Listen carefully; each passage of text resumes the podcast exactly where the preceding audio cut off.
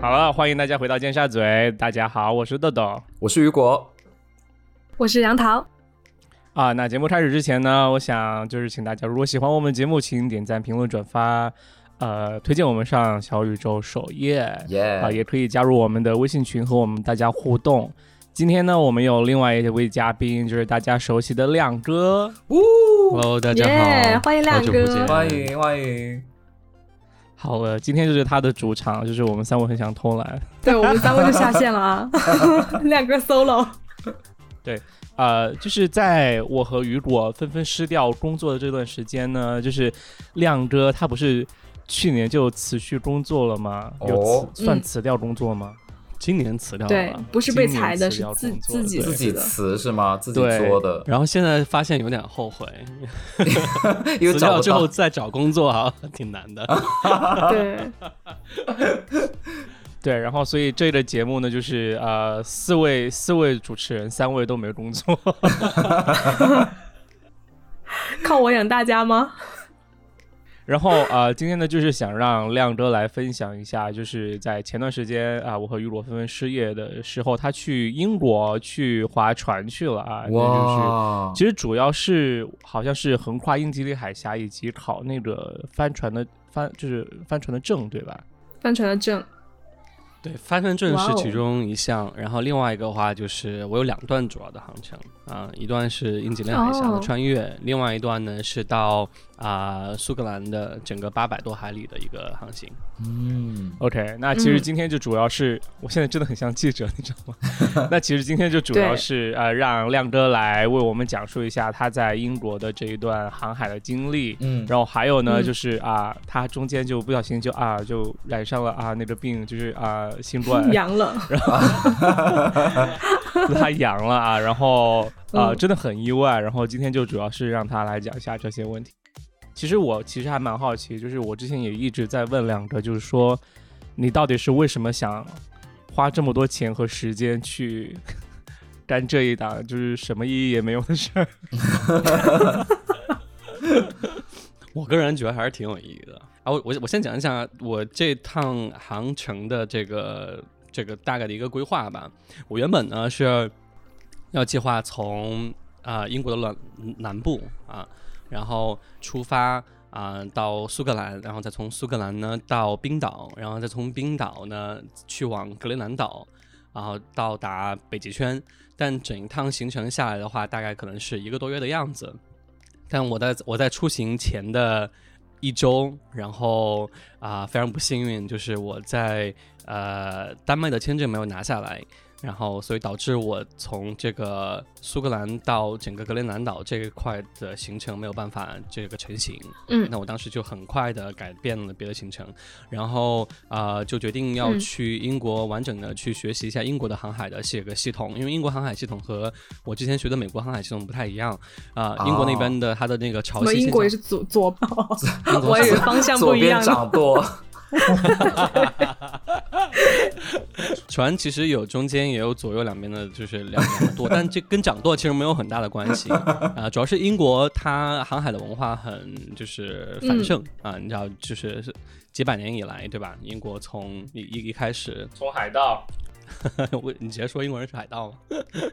OK，就就是英国的航海文化非常的啊沉淀非很深，然后再加上英国特殊的一个地点，因为它是岛国，然后它的潮汐现象很明显。那潮汐是个对于航海人来说是很重要的一个事情，就是啊高潮和低潮的时候，它水平面的这个高低的变化可能会达这个数十米啊十米。这么多。然后如果你不太熟悉这个潮汐的话，有可能会啊让船搁浅在沙滩上啊，所以为了避免船搁浅，拥有这个潮汐的知识是非常重要的。呃，中国其实也是潮汐现象很明显的一个地方，只不过中国的航海可能啊，我们印象中国一般都是渔船可能在近岸这航行啊，可能对于普通人来说，大家对这种潮汐的这种理解就没有，就就就没有这么。没有这么印象深刻吧。嗯但像美国呀，或者是像啊、加勒比海啊这些地方啊、它的潮汐就没有这么明显。所以一般像我认识的在美国的船长或者是在加勒比航行的人来说，他们可能呃潮汐的这种知识没有这么多，所以我觉得为了最好就是系统性的学习一下的话，就去英国学习。所以啊、呃在没有去冰岛和格陵兰岛的这个行程下呢，我就决定在英国多就是啊、多多多多待一段时间，所以我可能大概有十天的时间都是在索隆海峡那边，然后系统的去学习啊、英国的航海系统，然后结束之后呢，嗯。就呃。就是为了巩固一下知识嘛，然后就就是穿越了那个英吉利海峡，然后到达了法国的北部啊、然然后啊、呃再从那个法国北部返回英国，然后从英国回到这边，可能整个行程下来的话，大概就是四十多天的样子啊、可能有三十天都是在三十多天都是在海上，然后中间有呃八天的样子是在呃陆地，然后结果很不幸的。到到到到陆地的第二天，我就感染了新冠，哦，然后呃，在酒店待了可能一周一整周多多多的时间。你说到这儿啊，其实我我觉得可能杨涛和雨果最想了解的一个问题是，你得新冠的这个话题。就是对我刚刚想问，就是只有你中招吗？就其他人呢？对啊，就是你到底你怎么知道是前一天你在哪儿，就是在陆地上就是被感染上的？哦，我应该是在陆地上被感染上的，因为如果因为船是一个很狭小的空间嘛，然后我们呃船员大概有十人左右，嗯所以如果我一个人得了新冠，那船上肯定所有人都会得新冠，因为大家都是其实都是挤在一个空间里面去睡觉的。对吧？然后我呢是刚好是下船之后，然后大家都很嗨，然后去各种 pub 喝酒，然后左拥右揽的，然后很快就第二天我又中招了。在 pub 遇到了毒王。其实，其实我比较好奇的是，就是亮哥，你是怎么决定就是一个人去开启这趟旅程的？因为我觉得需要很大的勇气。杨桃是不是在问，就是我我就是我可能一个人都不认识，我为什么就是一个人有这样勇气去做这样的哦事情，对不对？对、呃对对，我觉得呃一一方面呃，我觉得其实最最大的闲的没事儿做，可能最大的这个呃付出其实是时间，因为很多人其实是没有这个时间，对吧？就以你如如果比如说我要去格陵兰岛这这么长的行程的话，可能要四十多天的时间，有很多人是没有这个时间的。因为我刚好其实，在 career gap，所以呃，我觉得在利用啊、呃我啊、呃 career gap 这段时间啊、我觉得去。寻找一些我可能平时在生活中没有见过的风景和见见过的人，我觉得是一是是是一件很不错的事情。对，然后再加上我之前在国内也有一定的帆船的基底嘛，嗯所以哪怕有嗯这样的行程，虽然其他人我都不认识啊、我应我我觉得我个人也能够 handle 得很好。但当然还有一点就是选择队友，因为我这次去的时候啊、其实是跟着啊有一个组织叫 Clipper 啊、我相信可能会有一些伙伴你知道叫 Clipper Around the World。Clipper Around the World 呢是一个很有名的航海组织他们每年会举行啊、长达十一个月的环球航行，所以他们的呃船长以及他们的训练是非常非常的扎实的。比如说我这次从英国南部啊、一直北上到苏格兰八百多海里的这一段行程，我们的船长呢叫 Bob，他是爱尔兰人，他曾经航环球过呃地就是呃环球航海过三次，就他其实完、有完整三年在海上待的经验，他的经历是非常嗯非常的丰富的，所以我觉得呃和这样的队友在一块儿航行的话，啊、安全应该是能够能够得到保障的。嗯，我我记得你之前有讲过，就是说你这次也有碰到好几个就是已经就是环球航海过的人，你可以讲一下他们是什么样的人吗？我觉得航海这件事情遇到的人真的是值得一提的，这些人都很有趣。比如说我第一段航行里边儿，呃，有我有两个人让我印象非常非常深刻。有一个人叫 Jeff，他是个台湾人，然后呃在日本上学工作。Jeff 呢已经啊五十多岁五十多岁六十岁左右了，他已经退休了。然后他呢在十年前完成过环球航海。然后这个人呢，除了做航海，他还很有意思，就是他还去骑摩托车穿越各大陆，他完成过非洲环环绕非洲骑摩托车的这样一个航行，然后又从欧洲的啊、西部，又从法国一直骑摩托车穿越啊、西伯利亚，然后到达这个这个俄罗斯的远东。然后他从远东把自己的车给运回日本，就是他是一个特别特别嗯爱冒险的一个人，对。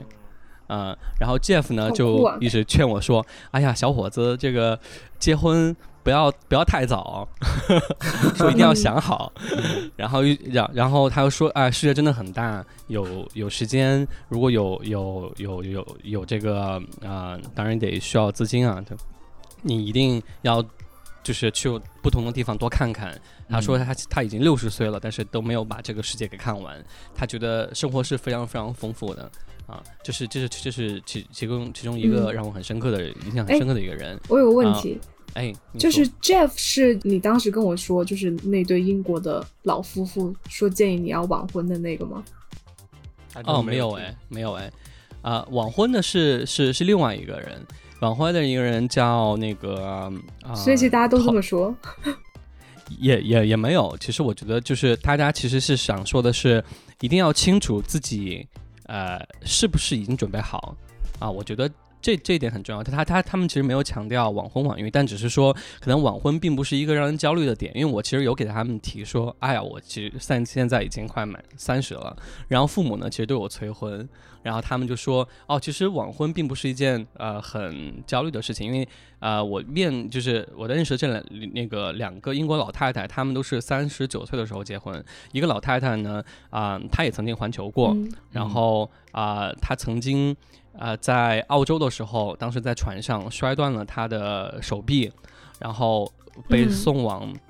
医院治疗了一个月。当所有的队友都觉得哦，他可能不会再回到我们的船上了，但这个老太太在手就是呃能够动了之后，然后第一时间就回到了船上，然后继续完成了她的环球航行。然后她也是哇。整整一年的时间，然后在船上，然后呃、嗯。就是穿越了几大洋啊，我觉得嗯。是是她她这个精力特别特别旺旺盛的一个老太太。我们当时在苏格兰到了之后的第一天，她就一个人，然后去爬山，然后当天就走了十 mile，十 mile 就是差不多十十五公里、十四公里的样子吧，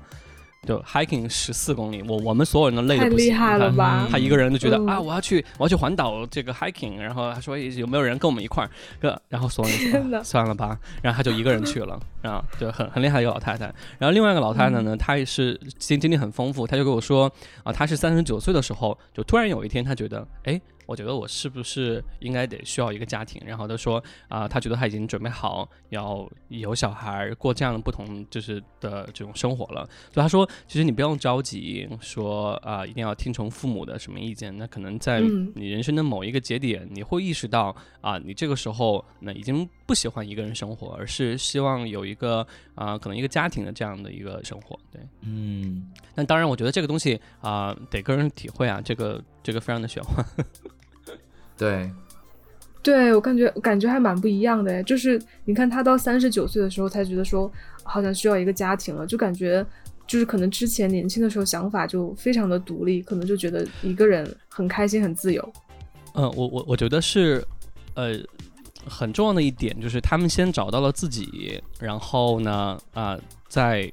以就是知道自己是是是谁，知道自己想要什么，然后呢，才能就是说我在这个家庭里边儿，我才知道怎么去。去贡献这个家庭吧，我觉得，因为他这就是我认识这两个人，他们对抚养孩子嗯。其实也蛮有自己独立的想法的，啊、他们对要给予孩子什么样的教育，嗯给予孩子做什么样的选择，我觉得他们是想的比较清楚的。比如说刚刚说那个另另外一个英国老太太，她其实年轻的时候做过啊、飞行员，她是哦 Virgin Airline 的 pilot，、嗯对，而且是最早的一个女飞行员之一。哇，女但飞她做女飞行员之一之前呢，她是一个空乘。她那个时候 Virgin Airline 哦刚刚建立，然后那个时候他们只有一架飞机，然后她她的妈妈呢就帮她报名了，说，哎，你看他们那个公司在选空乘，你要不要去试一下？就帮他报了名，嗯她就去了。嗯她当了空乘之后，发现，哎，他不喜欢呃在飞机上做各种各样的，就是空乘其实要要服务很多 呃乘客嘛，对对，你要处理很多这种乘客之间的一些危机，然后就是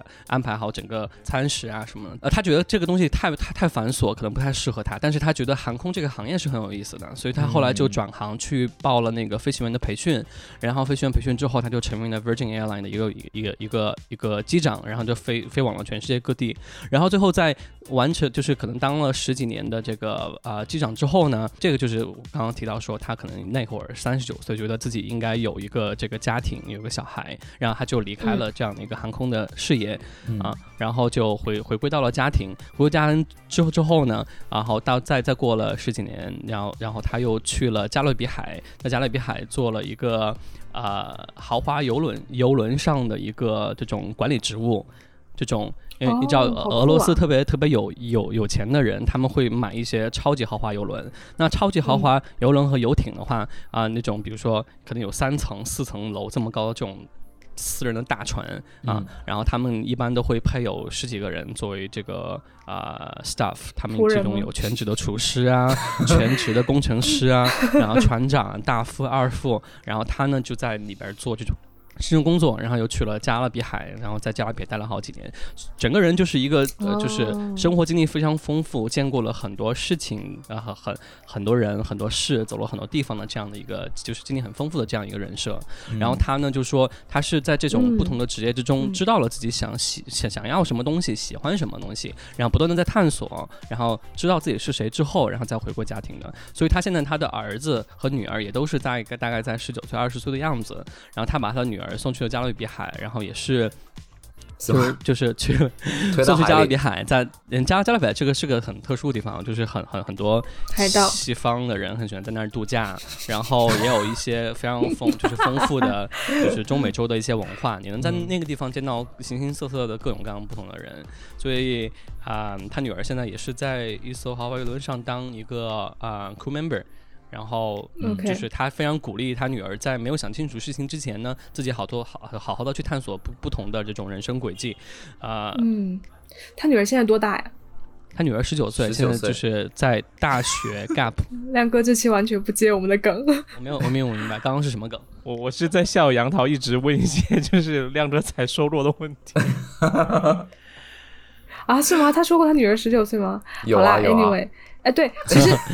其其其实有有此啊，就是我我也想问亮哥，就是因为听起来，因为你看，就是你说你们的船员啊，包括船长，他们会花很多时间，就是在船上，然后去航行嘛，航海，然后就是基本上都是以年为单位。其实，所以航海是一个非常就是耗费时间，就需要你有很多时间可以贡献出来的这么一个活动。就是我很好奇，就比如说除了这个老太太，包括 Jeff 啊，还有另外一些，他们都是做什么工作的呢？就他们怎么会？那么有钱有闲去完成这项运动，对，不仅要花时间，还要交很多钱去划船。嗯，刚刚提到的这些人呢，他们年纪都比较大，新冠还没好，他们很老 吗？OK 啊，我首先其实刚刚提到的这几个人呢，他们其实是。呃，已经到退休的年纪了，所以他们其实有更大把的时间去投入到一些他们喜爱的一些运动上面。但是呢，我觉得这一点呢，就是呃，你刚刚因为刚刚提到了他们是什么职业，刚刚说了一个一一一个是这个曾经的机长，然后另 Tony 好像就是一个呃，没有 理发师，听起来很担心是吧？哦，其实我第一次觉得，哎，Tony Tony 原来还可以做女孩子的名字，但其实它是 T O N I，对对。啊，Tony 啊，他不是 T O N Y，T O N I，OK，嗯，OK，然后 Tony 呢，他是一个汽车经销商的啊。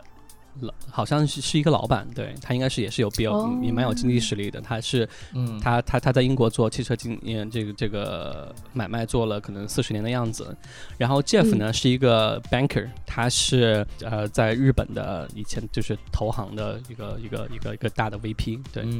，Jeff 是非常有非常成功的人生了。对，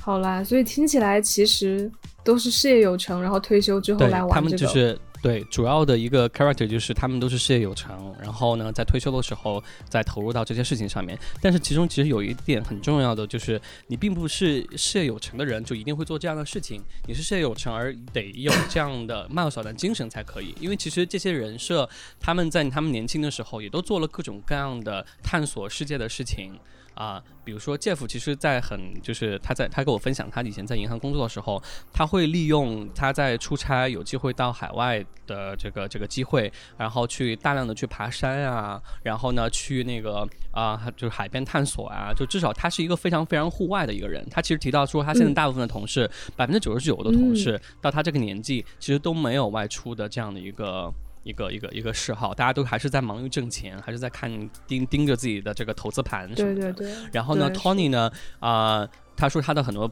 退休的朋友可能就是去什么 nursing home 呀，或者干嘛。但 T Tony 其实是一个呃在养老院了吗你你你你能想，您您您能想到，就是 versus 他的 peers，他他是一个在坚持了可能一周在海上，然后点就是非常就是辛辛辛劳的这样的生活，他还能下船就是 hiking 十公里的这样一个一个一个一个老太，她是精力非常旺盛的。嗯但她精力的旺盛并不是在退休的时候在养成的，而是她在职业的这几十年之中，嗯，慢慢的去去培养的。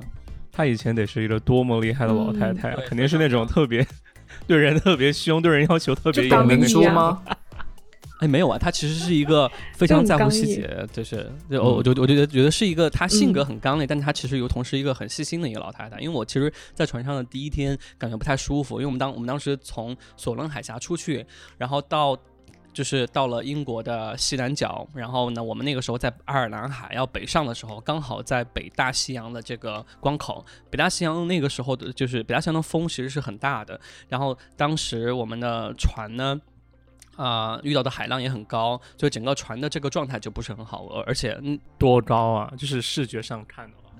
视觉上看的话，可能有个三到四米的样子吧，就是船的啊一高一低的这样一个天哪一个，那是很一个大起一伏哎一，个海的这样一个状态。对，当天其实是比一较层楼 rough 的啊落差。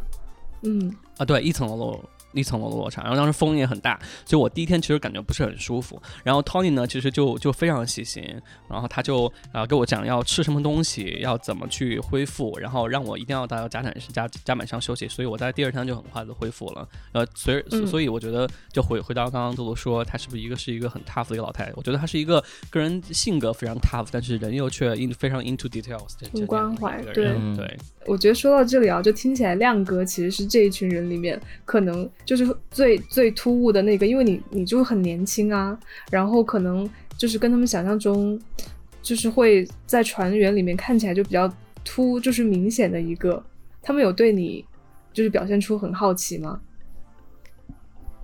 呃，我觉得一一方面我是中国背景，啊，大家对中国或或多或少都有一些好奇。然后呢，啊、第二呢，我 确实也是在船上也是年龄最小的一个。呃，但是我觉得他们对我的好奇还好，因为这我我我有解释嘛，我其实，在 career gap，我觉得在 career gap 中做这个事情，他们其实是非常赞同，非非非常呃，就是觉得这个选选选选择很对。所以我觉得我我我我、嗯对我觉得在这个这个过程中，可能他们更多的是对我一些这种关怀吧。毕竟毕竟我啊、就是可能没有他们啊、经历这么丰富。因为刚刚提到有好多船员都是曾经就是环过球啊，然后或者是穿过大洋。环过球我其实，是唯一一个就是没有这种跨洋的这样一个经历的人。然后但、嗯但是呢，我是我我是抱着非常强烈的学习的态度去的。就他们就是非常乐于去分享啊，在在船上遇到什么事情，他们应该怎么去做，然后或者是一些这种基本的这种船员的一些能力，让他们就都还是倾囊相授。我觉得这这这点我非常感激。但是其实你除了本身这一个航海的过程，你之后还有就是去做那个呃航海的训练嘛？我记得你当你有提过，你做航海训练的时候，和你就是一起训练的那帮人还挺年轻的，对。其实航海训练的人呢，呃，年年纪和我都相仿啊、其中有一个女孩儿，我印象也也很深刻。啊、她的名字叫 Alina，Alina 是俄罗斯人，真名吗？对她，这是她她她真名。当当然，这 first name 大家也不能去 stalk 到她的 完整的嗯 profile 啥的。Alina 是个很就是挺传奇的一个人，啊，她是生于呃苏格呃那个，重新说我重新说一下，苏联吗？呃，她是那个 不是。雨果生于苏联，了。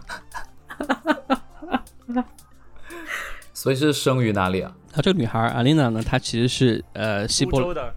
西伯利亚，你你那个苏州那梗你接的一点都不好，苏呃这这这这这这这段重新过了。很好笑哎、啊，这然后然后烂梗这这个女孩，这个女孩是西伯利亚呃中部出生的然后她出生在一个这种农民的家庭里边儿啊，然后呃，嗯整个环境呢，因为他他给我看过，他来自于哪儿，整个城市好像只有两三两三千人的样子，就是一个小镇。是不是像那个《Killing Eve》那一集，就是他有到俄罗斯的，就把他爸爸妈妈杀掉那个地方？哦，对，哎，对，我不知道大家有没有看过《Killing Eve》，《有 Killing Eve》里面有一集就是有有杀死季嗯，啊，然后就是呃，就真的是草草原，然后那个森林，然后他就是出生在这样一个家庭里边，但他在中学毕业之后呢，就以当当地好像第一名的成绩，然后被送到了呃俄罗斯的一个很著名的一个中学里边去。高中，然后呢，最后他考取了那个莫斯科国立大学学数学系。莫斯科国立大学好像是，呃，俄罗斯第一排排排名第一的学校，并且呢，你知道俄罗斯也或者是前苏联有很多数学家嘛，那个学校是盛产这个著名的数学家的。然后他其实相当于他要不好意思说盛产美女，我我刚刚也是这么想的。盛产美女。说一个数说一个俄罗斯的数学家喽，呃，加减乘除司机。好了，就是 Alina 的，她的背景呢，就其实相当于我们在中国就是某一个省的状元，就是大概大概是这样。然后她呃在俄罗斯毕业之后呢，他就去了那个投行，然后在投行做 trader，他是交易员，嗯然后在呃 Goldman Sachs 高高盛。然后他在英国工作了六年的样子，现在他其实应该是啊、就是经历很，就是工作经验很丰富，并且呢是业界非常好的一个 trader。我当时在就是中中间不是有一周在呃那个陆陆地上嘛，然后中间不是得了新冠嘛，然后我当时把那个我的一些大的这个这个这个行李什么的，我为了好方方便储存，然后我就放到他的家里边。他自己在伦敦有一个超级豪华的豪宅，然后。在呃 West 啊 West Westminster Westminster 就是大本钟附近啊，在大本钟附近他自己有买自己的公寓，我真的是超级豪华。然后就非常年轻，他他他他和我们其实年纪相仿 啊，不过是已经挣了很多钱啊，对。然后他就说他们干嘛家要说这种人庭就是，出来让我们生气啊？可以认识他吗？，loser 节目啊，然后还有就是他他他和他的家庭其实关系并不好，因为他们家有一个弟弟，然后呃家庭呢对弟弟的关怀非常非常重，他目前弟弟嗯。上大学的钱以及在俄罗斯住就是住的地方都是他自己他他掏的钱，而且他父母呢还不断的给他讲要要汇多少钱给他弟弟用啊或者怎么的，然后他其实就心有不满，因为他其实很小的时候就被刚刚提到初中的时候就被送到那个莫斯科去啊、求学了嘛俄，罗斯版他说他其实樊胜美，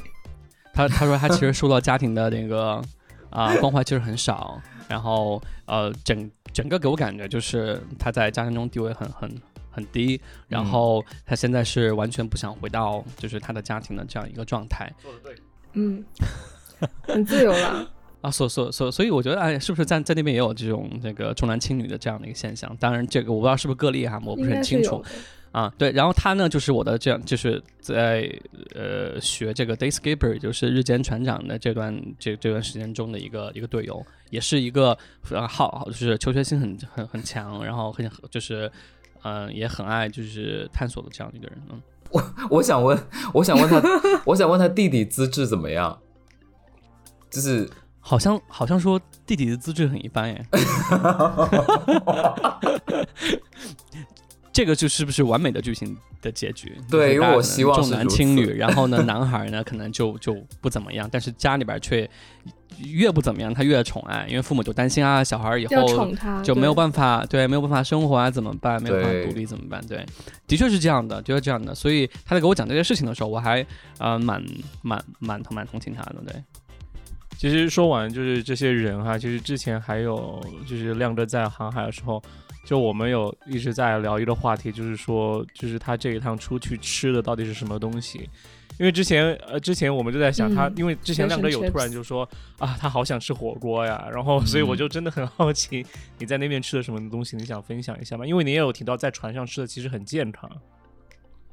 呃，吃东西其实还好。我刚我我为什么提到说特别想吃火锅，是因为，嗯，在就就是在去苏格兰那一段的过程之中，但那那段航海其实是挺艰难的，因为你能想象，就是你船是二十四小时都要航行的，所以说我们是二十等于说 twenty four seven，但是就是完全不间断的航行。嗯然后我呢又是啊、因为刚刚提到年纪最小，然后呢可能也担任的一些就是比较就是会做一些 dirty work。那我我指的 dirty work 指的是扫啊、可能就比较辛苦的一些工，没有，就我指的其实比较辛苦的工作。比如说我的值班时间是从凌晨一直工作到早晨的八点，就我所有的就是几乎就是整个啊九、天的航行，我我我基本上都是通宵。然后这个是怎么怎么怎么怎么个安排呢？就是我们会啊、进行船员的这个交接班啊、交接班的航行。然后我呢是从凌晨十二点到早晨的四点啊、这段是主要在甲板上工作。然后在甲板上可能就要负责，比如说我的帆要换了或换了呀，我的航线要改变了呀，然后要盯着这个船上的所有的一些就是说事情。然后凌晨的四点呢到八点呢，我是又是作为这个辅助，辅助的话我就在甲板下面要给就是。在四点到八点接班，就是交接班的那那些队友，给他们就是 make tea 啊、送一些 hot water，因为哇苏格兰航行的晚上的姐，我听一下，你真的很像那个什么穿 off duty 那个 model。对龙，off 什么 duty 的时我要候穿一个 jacket，send some hot，呃我送一些 hot water。穿一个 oversized 的 jacket。不好意思，说英语装一下逼，对，嗯，就是去会做做做一些这种辅助性的工作，但其实是每个队员都会做的啦，对。除了 hot water 还有什么？hot coffee Ice coffee，啊，然后呃，然后就呢，就是呃，就会比较辛苦了，然后。整个行就是晚上其实是非常冷的，你你们都不能想象夏天我穿着是比我在重庆冬天或者在北京冬天穿的都要多的这样一个情形。我两穿的就是件鹅吗？四四四件 layer，四件就有外面是有一件类似于像鹅这样这样这样一件厚的这样一个外套，然后里边呢啊就还有那个呃零度左右吧，一就是好好两到哎一度到四度可能都会有这，但但是海上的风是非常大的，哦，就是你你是不断的在哦被风吹着的，所以就整个人是很冻很就是很受冻的这样一个状态。所以你能想象我呢有就是在掌舵，然后呢风呢又哗呱呱的往脸往往脸脸上吹，然后特别的冷，我的手都僵硬了。但然后呢、哦要把那个船掌好，然后呃脑子就在想，就是而而且这个这个，因为我我们其实吃的也就是不是很多，我那个时候就是在寒夜中，然后周围都又很就是就只有那个风浪的声音，然后还有船这个破破破就是冲破水的这样声音，我脑子就在想、嗯，啊，我为什么要在这儿？我为什么不能吃一块就是海底捞的麻辣牛肉？嗯 然后就是脑子都是想那个我我在咬那个肉片的那个画，就是那个场景，我整个人就特别嗯特别的馋，然后所以一旦一有信号，我就给那微信上的好朋友说啊，我一定要去吃海底捞，好想吃火锅呀。对，大概是这样。可是我觉得亮哥描述这个画面，我觉得非常的酷哎，就是因为很少有人能经历这种，你想在夜间，然后在一望无际的海上开船，然后又很冷，好像海明威哦，是挺苦，是挺苦，对嗯就是其实是很苦。虽然就是航行很辛苦，但是我们见到的景色真的是非常非常的棒。然后其中就是动物啊、海豚是非常非常常见的。有一天晚上，海豚就一直跟着我们的船啊，就就跟了我们整整一夜。就是你虽然看不见它，但你能听到它的声音，它会嗯从你的船舷中跳出来，然后呢又从这个船的左，比如左侧，然后呢快速的这种就是这种 diving 到了那个船的右侧，然后它能跳出水面那种，嗯就是水面哗哗啦哗啦的这种声音，然后也也也能听到它们偶就是偶尔能听到它们的叫声，怎么叫？海豚音啦，就是。是牛姐那种吗？哎，对，豆豆，好了，豆豆来一首 Loving You，不要啦。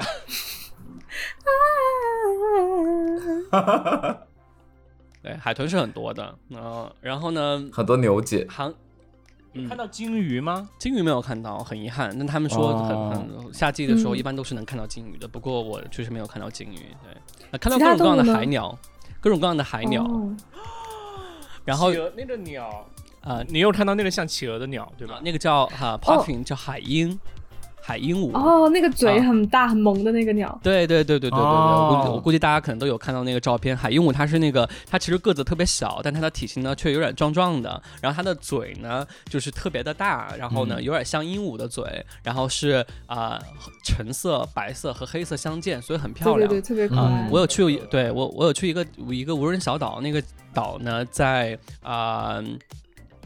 苏格兰的西部，在 Isle of Moor 的旁边儿，叫那个呃 Nuga。Nuga 那个岛呢，是海鹦鹉就是常常会在四月到八月中繁繁殖待的一个岛。他们会在岛上面大量的筑巢，然后海鹦鹉这就是完全不会怕人，所以我我我登上那个岛哦之后呢，几乎就站在那个海鹦鹉可能就半米都不到的距离，然后他就非常好奇的看着我，然后走来走啊，去，好可爱然后！特别特别特别嗯可爱。海鹦鹉它会在海上去啊、就是它们以呃小鱼为食，但他们捉捉小鱼特别有意思，他们不是那种捉捉一条，而是会不就是会。捉到它的整个嘴是没有办法完全把那个鱼给包住，它们才会回来。就是塞它们一定 一一定是同时会捉很捉很多条，然后就会才会返回它的巢穴。所以它当它返回它的巢穴的时候，你都能看到它的小嘴啊上面叼了四条五条小鱼，就是那种像那种鱼排一样就排着，嗯特别特别的可爱。对，嗯。所以，所以我觉得就是嗯，看到这些动物啊、我觉得这个航程也是挺挺满意的。然后航航行过程中，除了就是刚刚提到登岛嘛，我觉得帆船和别的交通工具不太一样，就是其实世界上是有非常非常多的小岛的，然后帆船就能够让你去这种最最遥远、最 remote，可能大家坐坐普通的公公就是交通工具都没有办法到的一些小岛。我有去过一去去过一个嗯岛叫啊、Isle of Sark Sark Sark 这个岛呢是英国属地，它在法国的北部。那个这个岛呢其实是欧洲最后一块封建领土，他们是在二零零六年的时候才废废除了封建制，然后 Lord of Sark 他才啊、放弃了他嗯。比如说，他每年会要求岛民交一只鸡的这样的一个非常 traditional 的、很很很很很有意思的这样一个、嗯这种所所所所用的雇佣制度，对，然后。呃，这个整个岛呢是没有是没有公共交通的，他们的交通就是拖拉机，然后整个岛呢也没有水泥路，然后都是那种啊、嗯，就是你我我我们在可能英剧里边能看到那种乡间的那种泥土路，然后岛上是没有那种啊、我们能看到的像连锁的商店、超市什么的。对，呃，他们主要还还他们他们会骑马，会会骑骑那个骡子，骑马，哦然后还有就拖拉机会去装一些货物啊什么的。哦，啊，整个岛呢非常非常的原始，有 WiFi 吗呃，网网网络当然有有网，他们在法国北部，对，所以就你你能收收到法法国的网。嗯，所以你有见到国王吗？嗯哦，我没有见到 Lord of Sark，Lord of Sark，啊，对他他他他也不是有给他献国王啊鸡吗对，Lord Lord Sark 现在就是一个。就真的很像园丁，他就是每天在自己的花园，然后呢就浇自己的就是浇花呀。他的花园还收费很贵，要八磅一个人。我没有去，我觉得啊，为什么要过来看你的花园？嗯 OK，anyways，、嗯，就是嗯，刚刚刚提到，就是你你能通过帆船去到一些非常呃与众不同的一些小岛啊，我觉得这个可能是其其他的交通工具没有办法去达到的，对。是的，然后嗯。啊，我我还特别想分享一个，我觉得我是不是今天话有点多，就有太多太多事情想分享了。就是完全不需要主持人 Q。对，solo，你说吧，杨涛已经放弃，对，你说吧啊。我法国北部还有一个小岛叫 Guernsey，Guernsey 这个岛呢，其实还蛮大的，它是有机场的，有英国人会在周末去那个地方度假啊。Guernsey 这个岛上有非常啊、天然的这个天然泳池，它这个天然泳池呢是住就是它其实是用这个石块水泥。就是在岸边啊、围成一个那个像泳池的这样的一个一个一个一个就是形状，把那个形状，嗯，那还叫天然的吗？就是石石块和水泥围的。就我为什么会说是天然的？哇，就是好天然我哦！我我一开始会，就我一开始不是给大家讲英国的潮汐现象很明显吗？就是那个地方呢，在退潮、低潮的时候，你是看不见泳池的，它只是一个像，就是似乎像人工打造，但是又没有那么人工，因为它他们打造泳池并并并不是你就就是并不是那种直线，他们会沿着这个这个可能。山坡的这样一个天然的这个形状，可能去去围一个这种小池子，然后所以在低潮的时候，你你是看不出那是个泳池的，就在涨潮的时候，所以每天就只有几个小时的时间，然后那个地方才会看起来像泳池，就是水慢慢的涨上来，然后会把那个啊、水池给填满，然后呢，呃，你只能在那几个小时里边去游，因为在高潮的时候呢，整个泳池又会被完全被水覆盖住，你会完全看不见那个泳池。我反对，我觉得这个根本不像什么泳池，就是水上来你就去游啊，水退掉你就没法游啊。呃，还这个有一他只点、就是围了一个而已嘛。对，它只是围了一个，但围围很很重要，因为这是从安全的角度去考虑。因为你如果不围的话，你的这个水池是，呃，一方面会有动物，第二方面呢，就是它其实不太安全，因为因为因为它会拍打岸边，它它它它会把人吸到这个大海里面去，所以其实这个 哦泳池就是为了安全的。角 为了安全角度去考虑就建的，但是真的非常的漂亮。我可以打给大家一会儿 share 一下照片，嗯就是你能就是有这样一个在啊、礁石旁边，然后你可以安全游泳的，然后就是时而见是时时时时而不见，然后又游的时候又一望就是能够看见一望无垠的大海的这样一个场景，其实非常非常的漂亮。当然我的语言可能描述的并不这么美啊，国王也会去吗真的是非常我们我我们 get 到了，就是高潮和低啊潮都不能去游的一个泳池。好了，大原谅我的语言，我觉得这个大家得就是真的去看一下。我我其实可以在大家粉丝群去分享一下这个泳池的照片，真的很漂亮。新冠已经伤及了他的大脑。对他不会说话，哎，我发现亮亮哥说话，亮哥说话现在是那种哎，就是就是就是英文，然后激翻过来的中文。他说原谅我的语言，Pardon my Forgive language。我可以给你送一些 hot water。等下我问最后一个问题，就是就是整一趟航程你大概预算多少？然后你你你你 预算是多少？然后你预就是首先你的预算是多少？然后你你整个月花下来，你有没有超过那个预算？果然是失业的人能问出来的问题。超了超了三倍。我我我觉得这个问题其实真的很重要，就是刚刚其实提到帆船，一方面是需要时间，第二方面你当然是需要一定的资金，然后、对啊但其实帆船也并不是像大家想象的一样那么的这么的昂贵，我觉得是这呃昂贵是中国市场的一个特色啊，就是因为啊、呃首先在帆船这并不是一个很普通的运动，是可以说的吗很少，然后所以我我我觉得这个这个不是市场现象嘛，就是因为它这个供二十块的雪糕，当然了，就供应很少的情况下，就当然就是你的这个价格呢，就可能就是一个价格就高所谓的供方市场嘛，也就是卖方市场，就是很它就很贵。但在英国这样一个航海文化很很丰富的一个地方，它的其实对港口非常非常多，所以整个航行的成本其实是非常低的。比如说，呃，我我有在十天的我整个十天的训练，然后中间是包吃包住，然后呢包就是这种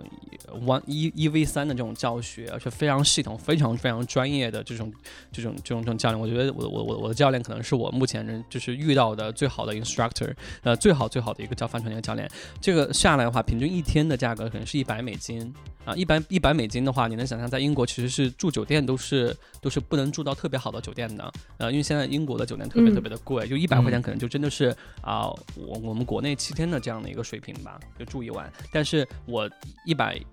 一一百一百美元，我在那儿就又有学费，又能住在船上，然后还包三餐，其实是非常非常的便宜的。然后啊、我跟着 Clipper Round the World 的这一趟行程呢，啊、我们九天的行程的话是一千五百美金，一千五百美金也是包含整个在船上所有的一个一个费用。那当然，我觉得这个可能会有一些前期的成本，就是你可能要懂一些这种帆船的一些知识，可能要经就是有一些系统的一些训练。所以我觉得大家可能如果在呃，如果像我一样，比说有 career gap，或者是有一个非常长的休假，呃，可以在嗯海外、或者是呃中国的三亚去学习这样的这个这个这个航海的话，其实大家可以去尝试的，因为其实这个整个费用来说就没有我们想象的那么那么那么高。对，嗯，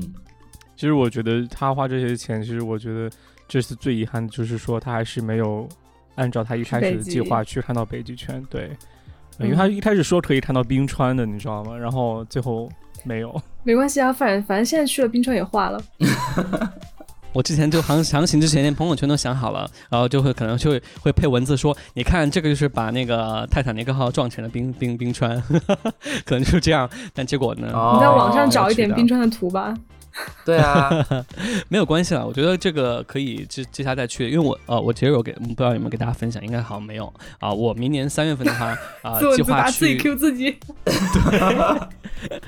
我明年有计划一个更更长的一个航行，我打算哦从加勒比海，然后啊、穿越大西洋去英国的伦敦，然后整个行程可能会在四十天、三十五天到四十天的样子。然后嗯从加勒比海的安提瓜到伦敦，然后我以为从北极到啊南极嘞。那也太久了吧？那个等我退休之后吧。好吧，那就期待下一次啊、亮哥参加过那一次伟大的行程之后再回来报道。希望那时候我们的节目还在。伟大的行程，对，对伟大的行程那很像也是机翻出来的。对对，Great Adventure，Send you some hot water。yeah，我就觉得亮哥下下一次去航行可以带一点那个自热火锅，然后船上不是有 hot water 吗？你就可以就就直接吃火锅。好啦，那就是非常感谢亮哥，就这一期给我们